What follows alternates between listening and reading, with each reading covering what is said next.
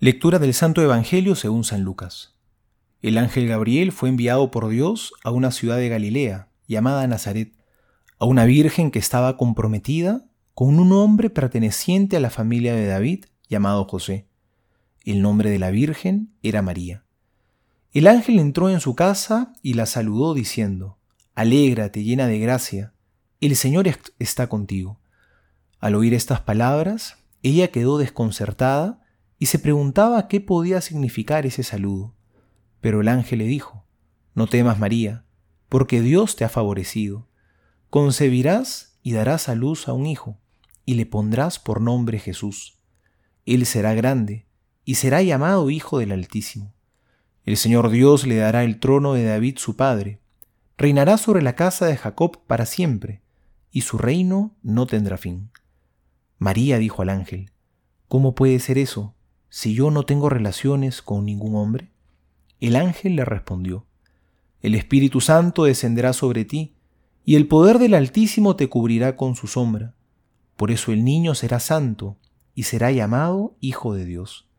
También tu parienta Isabel concibió un hijo a pesar de su vejez, y la que era considerada estéril ya se encuentra en su sexto mes, porque no hay nada imposible para Dios.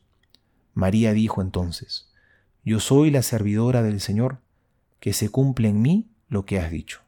Y el ángel se alejó. Palabra del Señor, gloria a ti, Señor Jesús. Hoy el Evangelio nos recuerda el episodio del sí generoso de María, este sí que le dijo a Dios, que no solo trajo consecuencias importantes en su vida, sino sobre todo para toda la humanidad, porque por el sí de María vino Dios al mundo, el Hijo del Padre se hizo hombre y habitó entre nosotros. Y es así, porque gracias a la respuesta generosa de la Madre, Dios se ha hecho uno de los nuestros, se hizo carne, se hizo hombre, se hizo niño, sufrió y nos salvó a todos. Aprendamos del sí de María, de ese hágase en mí según tu palabra, porque no es fácil, porque los planes de Dios tienen una dimensión misteriosa. No sabemos todo lo que Dios nos va a pedir. Y así fue María muy joven aún, escucha el llamado de Dios. No entiende todo lo que implicará ser la madre del Mesías. Por eso decir que sí implica renunciar a su comodidad, a sus planes, a su modo de querer hacer las cosas. Renuncia a lo seguro de lo que ve por la promesa de Dios, por lo invisible, por lo que no ve en toda su plenitud.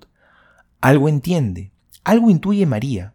Es capaz de comprender el fondo de lo que Dios le pide porque si no tampoco podría decidir con libertad, pero ella no maneja todas las variables. Así nos enseña a nosotros a ser también generosos con Dios, a renunciar a nuestros planes, a nuestras comodidades, a nuestras seguridades, para que podamos optar libremente por Dios. Que en este adviento aprendamos también nosotros a renunciar a algunas cosas, para que podamos optar de corazón por el Señor, para que también podamos decir como María, He aquí la sierva del Señor Señor, soy tu siervo, estoy aquí a tu servicio. Hágase tu plan en mi vida. Soy el Padre Juan José Paniagua y les doy a todos mi bendición en el nombre del Padre y del Hijo y del Espíritu Santo. Amén.